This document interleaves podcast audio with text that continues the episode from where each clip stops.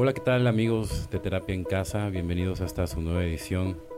Muy contento, la verdad, porque ahora sí, eh, lo prometido es deuda, quedamos de que le íbamos a poner un toque más exclusivo a este programa, ¿no? Y cómo no, va a ser por medio de una amiga que, acabo de invitar hace pocos días y le platiqué del, del proyecto y yo creo que va a estar buenísimo porque siempre la visión de una mujer va a ser como trascendental para poder hablar de todo tipo de, de situación, ¿no? Y sobre todo en, en, en, los temas de recuperación, porque luego está muy mitificado, ¿no? Que nada más los hombres y todo el tema. Entonces también es interesante, ¿no? Saber, o sea, qué es lo que piensan las mujeres, qué, qué es, o sea, por todo lo que también ellas atraviesan, todo lo que, lo que las vivencias, ¿no?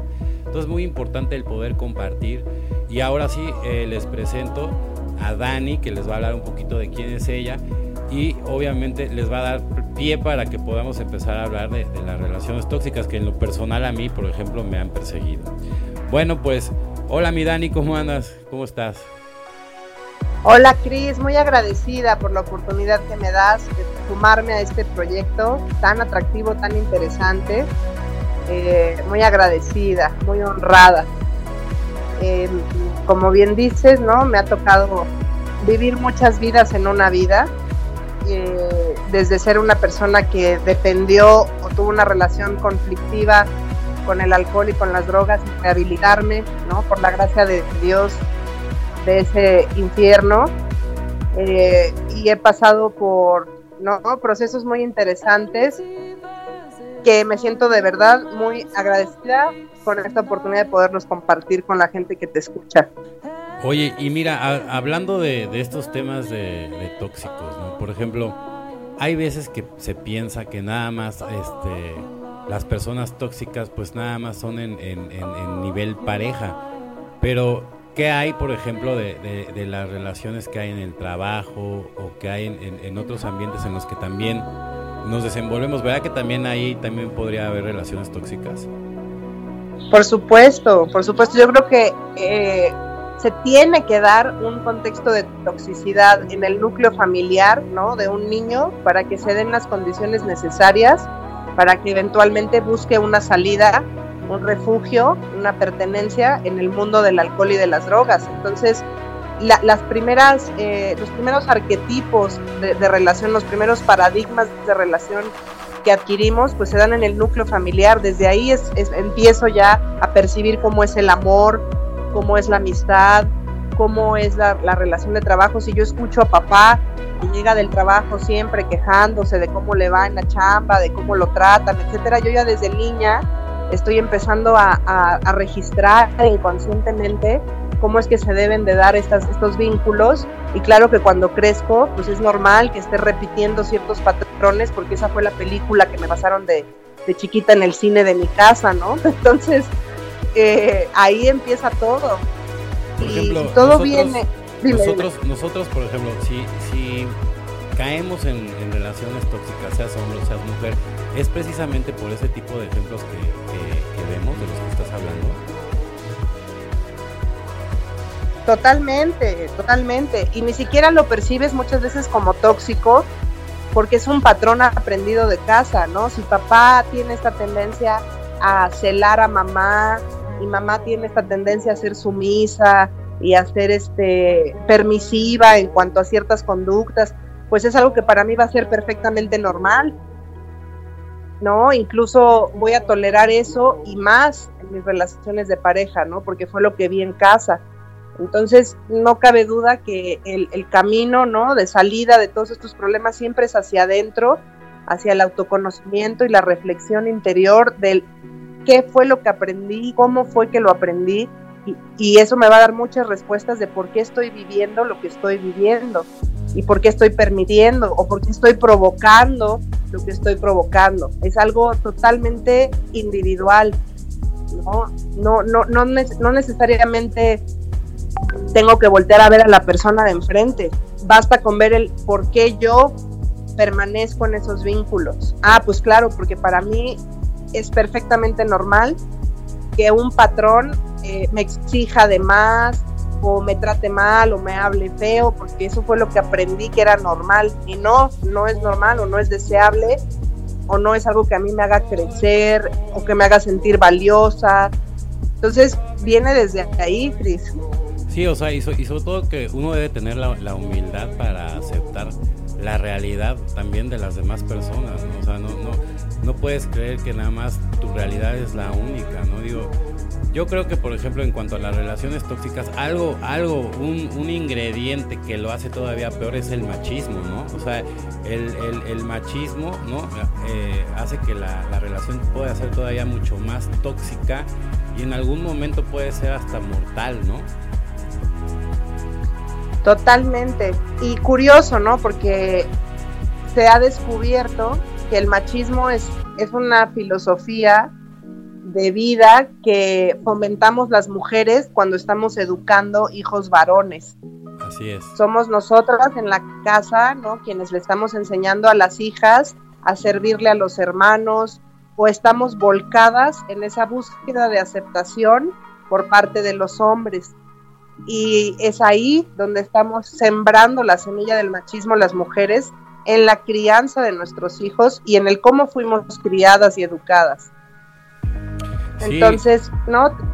Dime. No, no, no, o sea, sí, o sea, estoy totalmente de acuerdo, o sea, y por ejemplo yo lo veo en mi madre, ¿no? Lo veo también en mi, en mi mujer y dicho por ellas mismas, ¿no? O sea, al final del día, lo que sí, por ejemplo, yo, yo que tengo también, por ejemplo, hoy en día como misión, yo tengo una hija, es que no crezca, ¿no?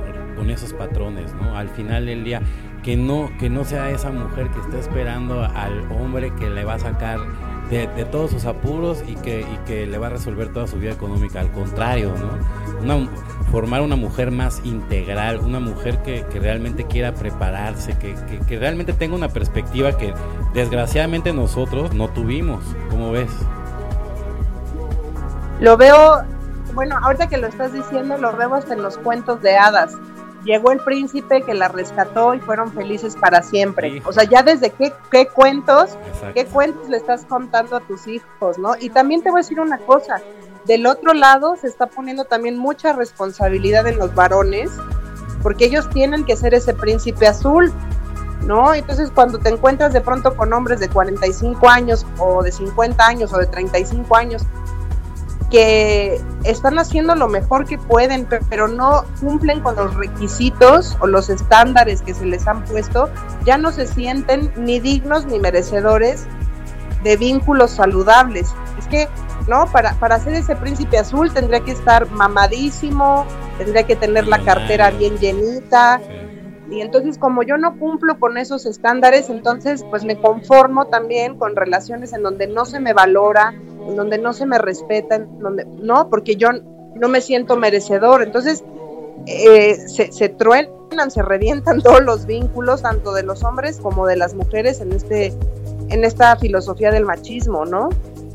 No, bueno, o sea, más que se, se rompen, pero te digo una cosa, al final del día yo creo que cada quien tiene conciencia, ¿no? Entonces, si realmente quieres hacer un cambio, por ejemplo, sí tienes que ver hacia, hacia adentro, ¿no? Porque siempre es buscar a un culpable, ¿no? Por ejemplo, yo, hablando de mis experiencias, yo también caí en relaciones tóxicas y de alguna manera yo creo que me gustaba, ¿no? De alguna manera, yo la verdad te voy a ser muy honesto, yo a veces pienso que, que, que no me daba cuenta, pero sí terminaba siempre con una relación súper tóxica. Lo que no, lo que no sé es por qué, Dani. Honestamente, o sea, no entiendo por qué, por qué llegaba yo hasta esas instancias, ¿no? O sea, pudiéndome relacionar a lo mejor con ellas que valían más un poco la pena y, todo el tema, yo me tenía que ir a lo más difícil, a lo complicado. Digo que también te voy a decir una cosa, no, no, no traían letrero de que me iban a pasar todas las cosas que me iban a pasar pero sí de alguna manera me gustaba la, adrenalina. Yo lo creo porque hasta como estaba yo en consumo y estaba yo tomando y todo el tema, pues me, imagino que mi vibración era muy baja.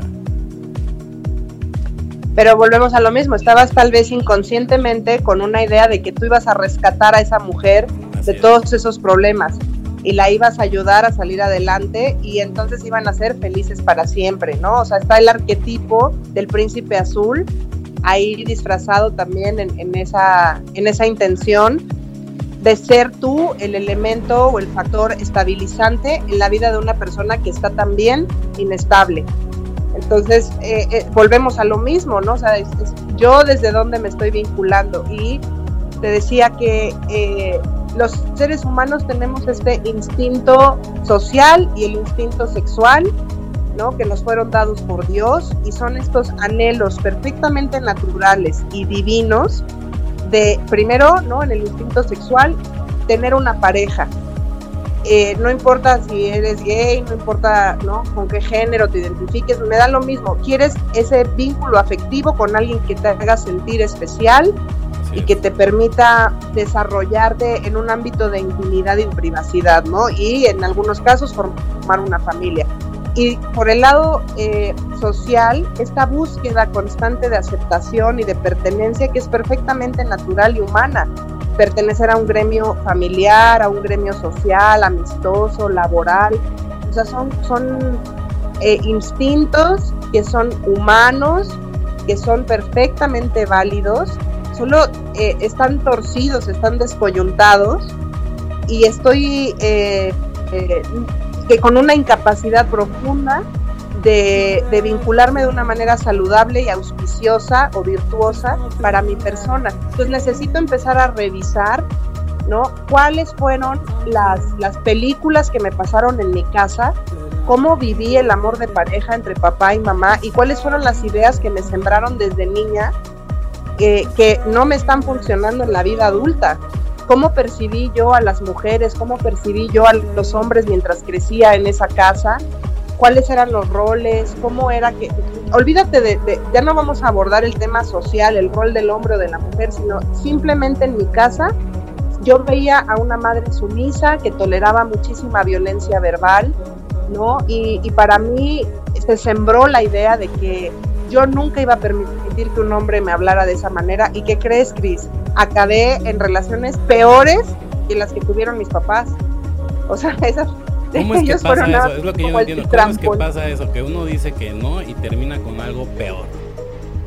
O sea... Inconscientemente, Cris, o sea, lo que yo sí he podido descubrir a, lo largo del, del proceso de autoconocimiento es que inconscientemente, y te lo digo de verdad, ¿eh? ha sido un, un hallazgo bien profundo, yo sí estaba tratando de arreglar a mi papá en mis figuras de pareja. Suena muy trillado, ¿no? Tiene daddy issues. Daddy issues. No, sí, pero es, totalmente cierto. Y muchas mujeres, mira, te voy a decir una cosa. A mí lo que me gusta, por ejemplo, de, mi actual este, pareja, mi esposa, es que es una mujer muy, muy sincera y, entre ella y yo sí nos decimos todo, ¿no? Entonces, ella también este, habla de eso, ella también tiene esos problemas y, no tiene nada de malo el, identificarlos, porque te digo una cosa, gracias a eso hemos podido trabajar muchas cosas como pareja, ¿no? Yo también traigo otros otros mommy y daddy issues, yo no nada más traigo daddy issues, yo también traigo mommy y daddy issues y, se platican, ¿no? Porque muchas veces para poder, para poder trascender también como pareja, o sea, creo que muchas veces nos da miedo hablar de todos, de todos nuestros defectos, de, de, todo lo que realmente a lo mejor está afectando este, a la relación, pero, pero ni siquiera tiene que ver con la manera en cómo tú te llevas con, con, la, con la persona, sino que es algo que tú ya traes, traes arrastrando y si no lo atacas, va a ser o sea, crucial para que, si no lo trabajas, pues para que valgas gorro y si lo trabajas, pues para que sigas adelante, ¿no? Y es que ahí empieza, ¿no? Un poco este tema de... Volvemos a lo mismo, yo, yo estoy un poco peleada con el pensamiento mágico y los decretos y todo esto, pero eh, eh, aquí el, o, esta, esta ideología o esta eh, mal entendida, ¿no? Este fenómeno del espejo, ¿no? Es que tu pareja, tu espejo, sí, pero ¿por qué? O sea, ¿qué es lo que te está reflejando? Te está reflejando a ti, no quiere decir que lo que le está sucediendo a esa persona sea espejo con lo que te sucede a ti internamente, sino es como, me lo imagino como cuando vas al banco y empiezas a perder la paciencia con la cajera, con el cajero y te empiezas a, bueno, esa persona, imagínate que la, la ventanilla es un espejo. Sea, esa persona con su lentitud o con sus procesos, ¿no? Como los esté llevando, te está permitiendo ver verte a ti en esa ventanilla, en ese espejo, como una persona intolerante, impaciente, grosera. O sea, no es voltear a ver al otro, sino es voltear a ver qué es lo que, cómo yo estoy reaccionando ante ese estímulo. Eso es un espejo. Que te pudieran poner un espejo enfrente para ver cómo te pones cuando algo que está haciendo tu pareja te saca de quicio. No es que ella esté haciendo algo mal, es que tú en ese momento tienes una oportunidad de analizarte y desatorar ese nudo. Y si de plano la persona con la que estás te lleva a estos estados de, de ingobernabilidad, de descontrol, bueno, claramente es una relación en la que no debes estar, no la vas a cambiar, el cajero del banco va a seguir haciendo sus procesos como a él le enseñaron y como debe de ser. No se trata de que vas a estar modificando al de enfrente para tú poder estar en paz, que vas a aprender a observarte y decidir qué es lo que quieres para tu vida. Ese es el, Esa es, la parte ese, es el problema, yo creo, yo creo que ese es el, el error, ¿no? El que tú siempre quieras cambiar a los demás el que, ya, ya, ya como ya estás en, en, grupo, ya, ya quieres cambiar a, tu pareja, a tu familia, a todo el mundo y, y, en realidad como dices, ¿no? O sea, el que tiene que cambiar es uno, ¿no? El, el espejo es hacia uno mismo y, y exactamente, en, en, vez de pensar en por qué la persona está ahí, es por qué yo estoy reaccionando de esa manera con esa persona, ¿no? Y, y, sí, qué sabias palabras. La verdad es que a mí, a mí en lo personal me ha costado mucho trabajo este, entender todo esto a raíz de que estoy honestamente con una persona que sí es sincera, donde sí nos decimos todas nuestras netas, aunque sean incómodas. Yo la verdad, mira, me siento como, como si hubiera desperdiciado todo mi pasado, porque es la primera relación honestamente, la primera relación honestamente, en donde se me dice todo yo digo todo, pero ni siquiera habla, estoy hablando de lo bueno, hasta de lo malo, aunque, incomode, pero nos ha ayudado a, hacer y a seguir fortaleciendo nuestra pareja, ¿no? O sea, por ejemplo, desde que yo también me doy cuenta que, mis relaciones con el alcohol eran nefastas, o sea, yo, yo, yo por ejemplo no podría echarle la culpa a nadie, ni siquiera a mis antiguas parejas, porque yo también, o sea, siento todo mi, mi parte de responsabilidad y, creo que para regarla no nada más es de un lado, ¿no? Se, se necesitan dos para regarla. Pero ya viendo la, la, vida sin alcohol, ¿no? Pues creo que ahorita por el momento, creo que lo mejor es decirte todo aunque te duela, ¿no? Porque si te quedas con reservas como con el alcohol, al final del día todo va a salir y, no vas a poder hacer nada con, con tu pareja ahorita estás tocando un, punto muy interesante que es el siento que perdí el tiempo, pero yo más bien te, te, invitaría a la siguiente reflexión. Si tú no hubieras atravesado por todas, todas esas experiencias desagradables en tus vínculos afectivos, no tendrías la capacidad que tienes hoy para recibir una crítica, para recibir un comentario que te va a ayudar a crecer. O sea, no hubo una pérdida de tiempo, llegó en el momento indicado. Tienes toda la razón es como el programa. No, no, no estarías.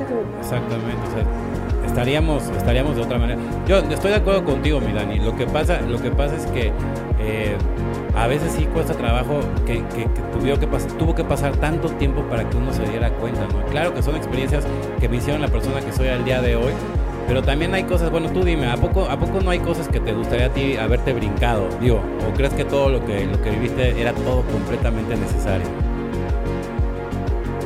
¿Sabes algo?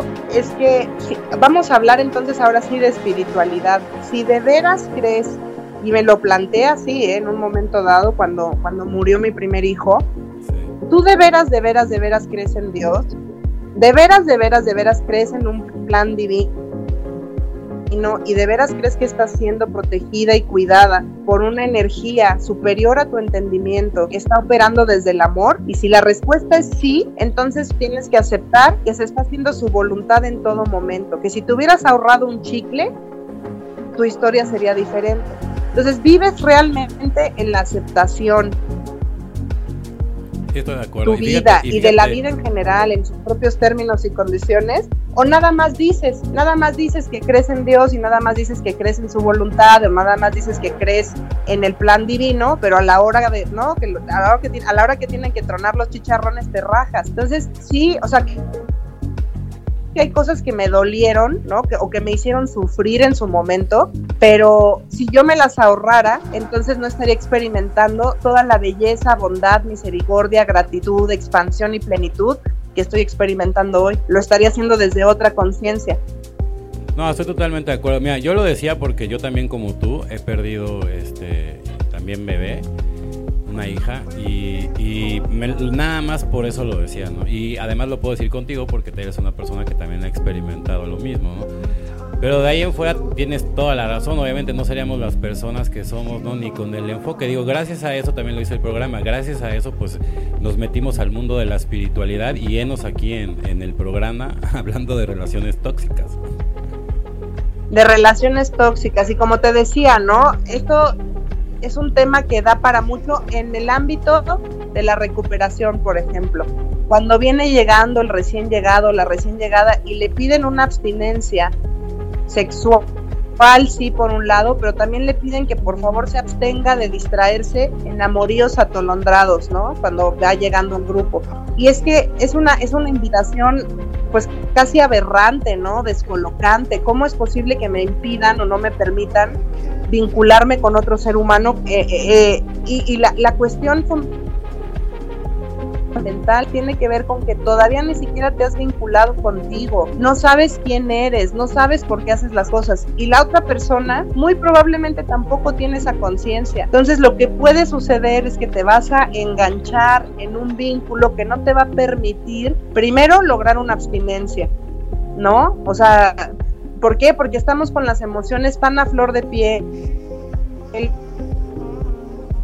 y con tanta ignorancia acerca de cómo funciona la enfermedad, como cualquier cosita que te mueve, que te descoloca, que te sacude, te lleva a la ingesta de alcohol y de drogas, que claro que una relación de pareja te va a llevar, ¿no? Forzosamente al, seguir consumiendo, al perderle la fe, ¿no?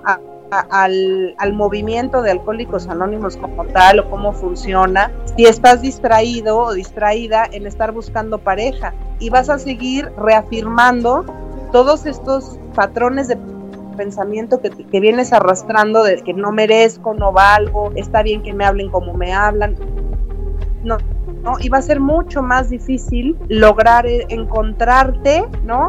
Y por ende, al haberte encontrado, encontrar al poder superior de tu entendimiento, al Dios que tú concibas o como tú lo entiendas.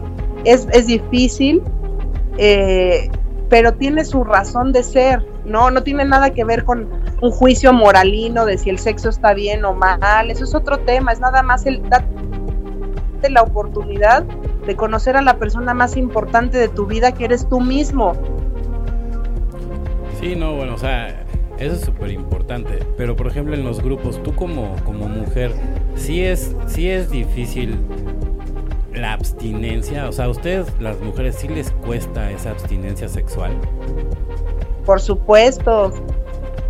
Por supuesto, porque viene, no, venimos de, o por lo menos hablando de mi propia historia, ¿no? Pues ya vengo de un mecanismo de defensa también, de búsqueda eh, de placer, un mecanismo de, defensa de búsqueda de compañía, vengo con mucho autoengaño y vengo con un concepto muy torcido de lo que es el amor. Entonces, este, pero estoy acostumbrada, ¿no? A salir, a ligar, a vincularme, a acostarme con Juan y con Abraham. Y de repente, ¿no? Te dicen, este, ¿sabes qué, mamacita? Aquí no puedes pues no, pues ¿qué pasó? ¿Cómo? Si aquí hay muchos, ¿no? Sea, aquí hay muchos y están bien locos. y podría, pero no.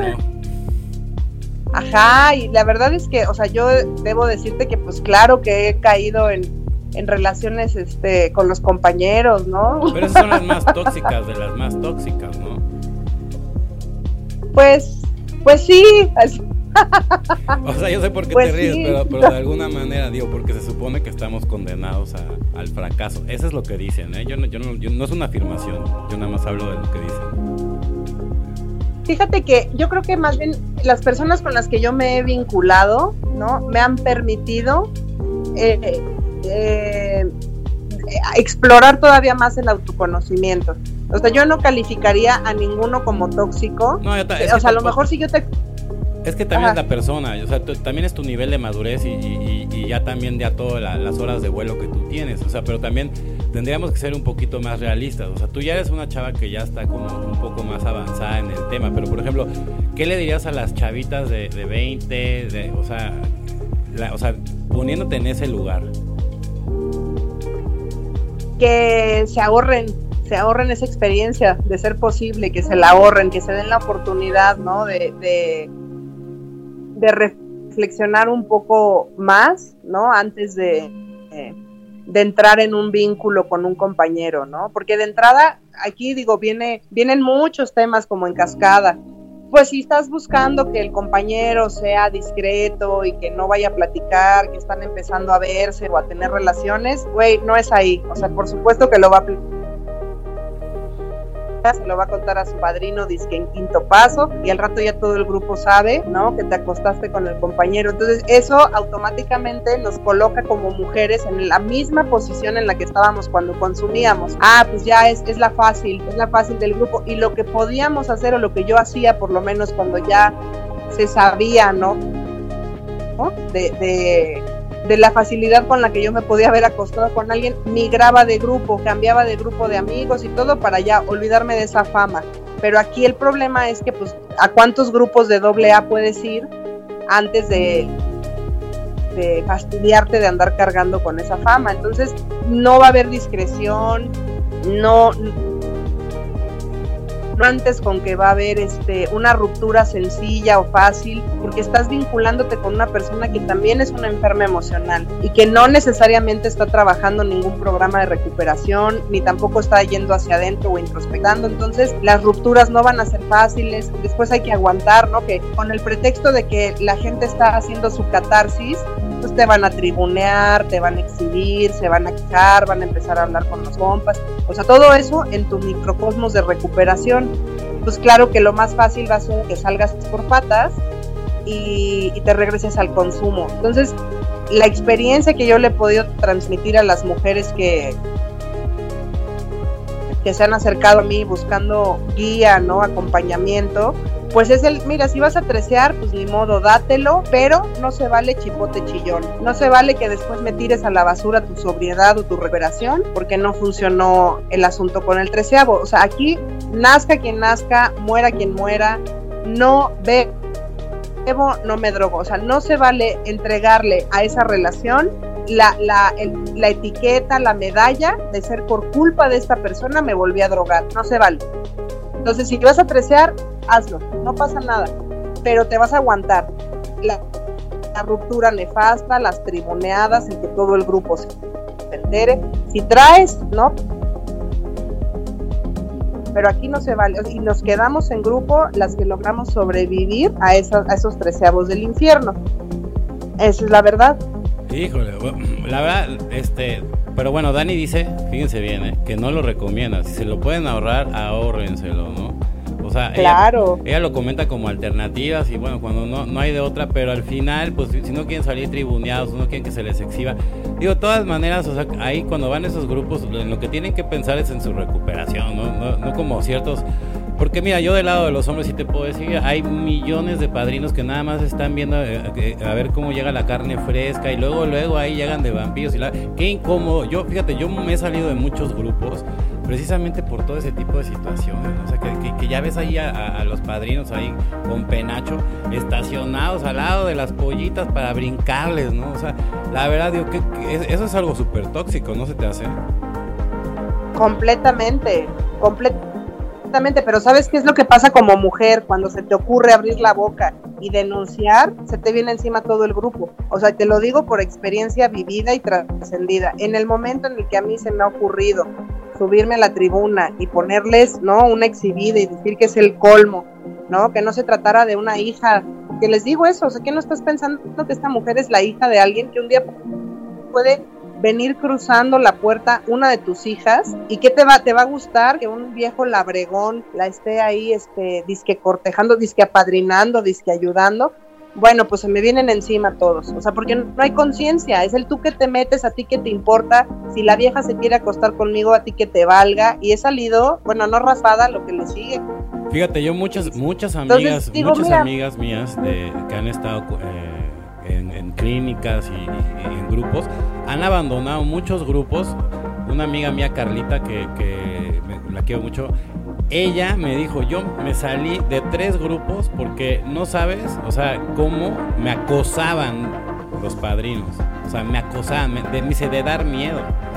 Entonces, la verdad, qué, horror, al escuchar tu testimonio, inclusive a ti tampoco, o sea, dices que aparte de todo, o sea, te tiran, te tildan de loca, ¿no? Entonces, ¿qué pasa? Entonces, por eso cuando alguien a lo mejor luego se quiere recuperar, pues la piensa, por ejemplo, si tú tienes hijos menores que todavía no son mayores de edad y, las mandas a estos grupos, porque sí hay papás que ni se, ni se ponen a ver a, qué grupos mandan a sus hijos tan jóvenes, escuchan y ven todo este tipo de experiencias, ¿no?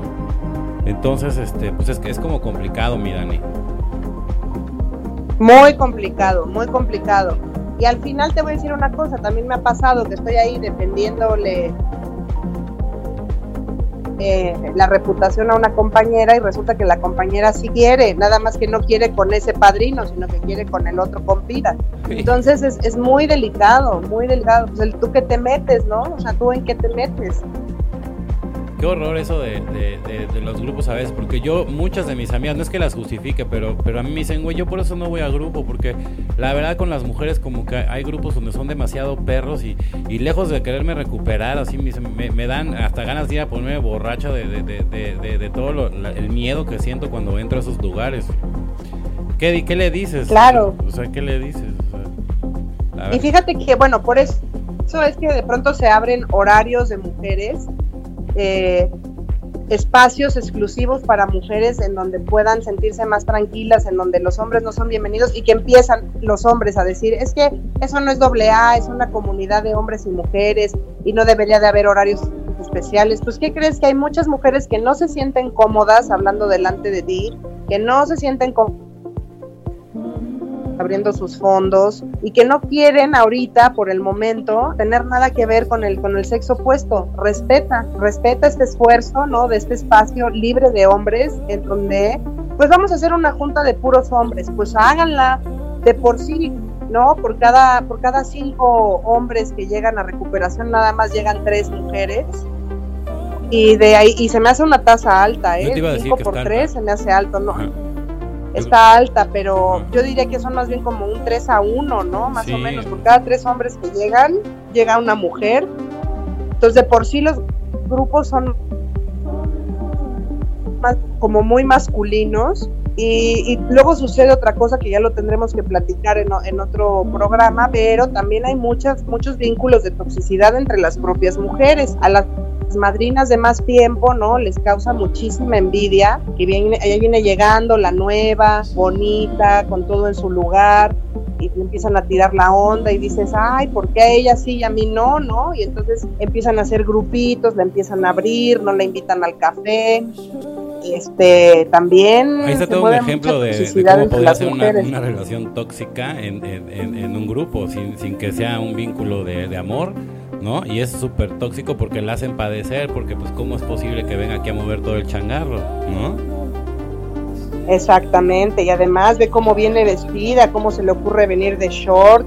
Y nos, Oye, se puede venir encuerada si quiere, ¿no? Que nosotras tenemos que respetarnos y tenemos que apoyarnos. Entonces, es que, no, es que lo que ella dice en sus tribunas está mal, o sea, mucho juicio, mucha toxicidad también en esos vínculos de apadrinamiento y de mujeres contra mujeres. Pues estamos, ¿no? Al final del día, propiamente dentro del grupo, entre lo mejor de lo peor. Y ahí hay este, mucho que trabajar. Y, y creo que la labor de las personas que tenemos un poquito más de tiempo ahí sentados tenerle mucha paciencia y mucho amor al recién llegado, a la recién llegada, e irle diciendo, pues mira, esto es normal y es, es un hándicap con el que se tiene que vivir para poder alcanzar la sobriedad, que es lo más importante. Esa es la meta, ¿no? Entonces, sí te están haciendo bullying las chavas del grupo, sí te están tratando mal, sí están ventilando tus tribunas, es normal, no están trabajando ellas en sí, en sí, o sea, en sí mismas, pero tú sigue, tú sigue, tú sigue, no te distraigas.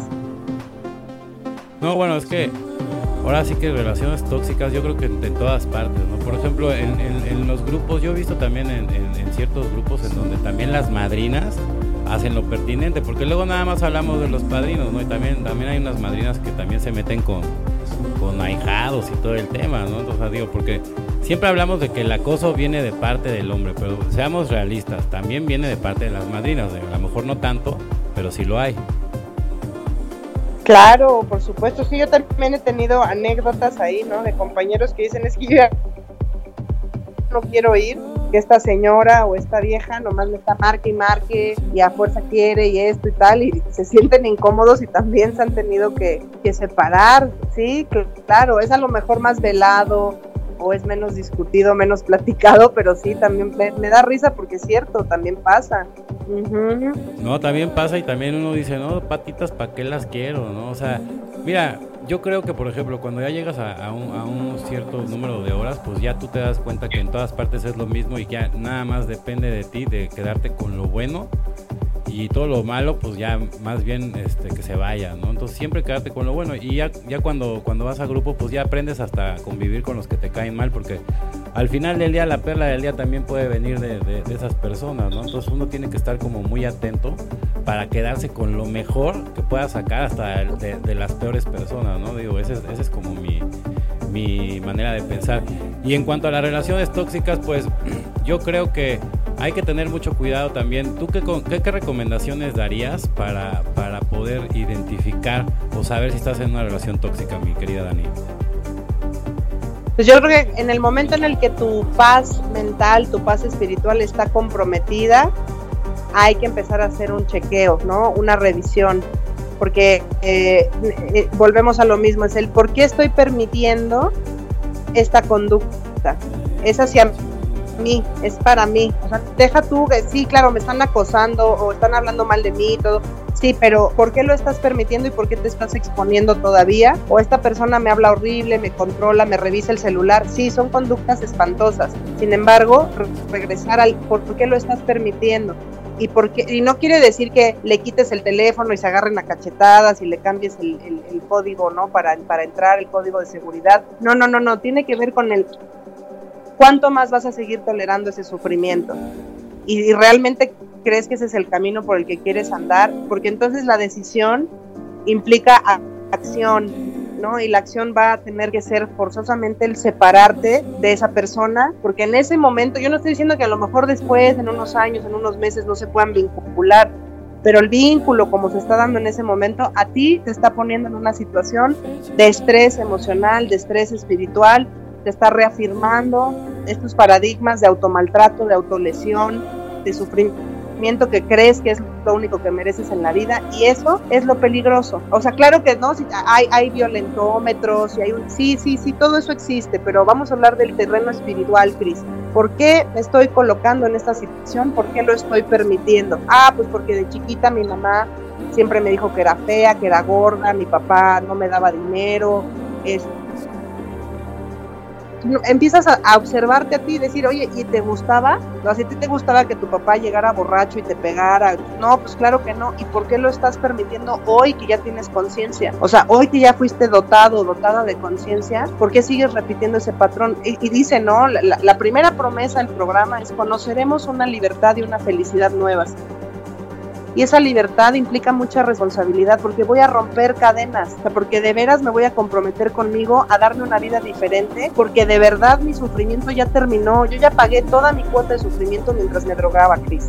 Ya la pagué, o sea, ya son facturas que ya no voy a pagar porque yo ya sufrí lo que me tocaba, ¿sí? En esta vida. Yo vengo a disfrutar, vengo a vivir en plenitud, en armonía, en compasión, en tolerancia, en amor, en respeto, porque eso es lo que a mí me promete mi vida en sobriedad. Y yo voy a recoger esas promesas, las voy a vivir y voy a hacer testimonio.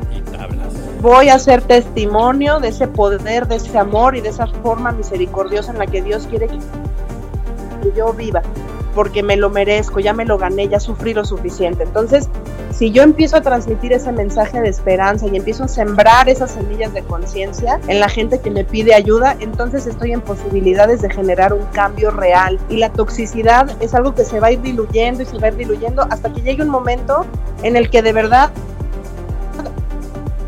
con gente que te haga crecer, que te haga sentir bien, que te haga sentir viva y amada, porque eso es lo que quiere Dios para nosotros no necesito ni voy. Sí. Y este, y tú, por ejemplo, eh, das terapias. Pues este, sí, sí doy terapias, Cris. Eh, es esta pregunta las personas que me quieran contactar. Este, te paso mis redes sociales para que eh, por ahí me busquen. es que me está adelantando, pero, pero dije antes de que se me olvide, de todas maneras estamos transmitiendo en vivo. Este, si quieres, o sea, sí las voy a dejar yo este, en, en un link, pero si las quieres decir ahorita, con mucho gusto. Me encuentran como Dandy Baudry en Instagram y me pueden escribir por WhatsApp al 55 37 62 81 38. Con mucho gusto. Sobre todo para, para las chicas que, que realmente necesiten alguien, ¿no? Que les pueda pues ayudar sobre todo. Es una gran, gran, gran maestra, coach, como lo quieran ver, amiga, ¿no? Y es una persona que, que tiene los pies bien centrados. Yo honestamente cada vez que hablo con ella, tengo muchas compañeras, ¿no? De, grupo, pero cuando hablo con ellas, como te das cuenta cuando alguien ya es como, como más experimentado, ¿no? Y luego hablas con otras personas y también son experimentadas, pero no tanto, y luego están los recién llegados y así. Y contigo yo, yo tengo esa, esa, esa paz cada vez que escucho hablar la, perspectiva desde el lado de una mujer, pero ya, ya madura dentro del programa, mi, mi estimada, porque luego uno habla con cada personaje, que aunque sean viejitas, son, son medio cabronas. pero ahí Justo, ¿no? Claro, pero están ahí representando también un papel. Ellas también me van a poner un espejo del rechazo que viví de mi abuela, del rechazo que viví de mi mamá. O sea, ellas están ahí también sirviendo a mi más alto bien. ¿Qué es lo que necesito voltear a ver en mí? Ah, pues que mi abuela siempre fue una cabrona conmigo y eso siempre me dolió. Y voy a sanar esa herida para que esta mujer no me mueva. Perfecto, pues ya estamos llegando al, final del programa. No sé si quieras añadir este, algunas cosas para cerrar, mi querida Dani, y ya la próxima semana nos estaremos viendo con, todos nuestros amigos en nuestra siguiente edición, que ya les, eh, entre semana les iremos anunciando el, tema que todavía no lo decidimos. Pues amo con todo mi ser, que estamos todos eh, conectados, que no se nos olvide que somos eh, semillas divinas y que los mejores días están por venir, que les mando un, amor profundo a todas las personas que nos están escuchando y a ti en lo particular, ¿no? Porque todo va a estar bien, ese es mi mensaje con el que quiero cerrar, todo va a estar bien, siempre hay esperanza. Todo va a estar bien y siempre, bueno, un placer Qué, buena onda, me gustó muchísimo este programa. Amigos, amigas, ya la siguiente semana evidentemente vamos a salir con todavía más, con, con más fuerza, pero yo creo que estuvo bastante bien. Me despido, amigos de terapia en casa, esta fue su edición. Vámonos con más música, están escuchando Electro Alien Radio.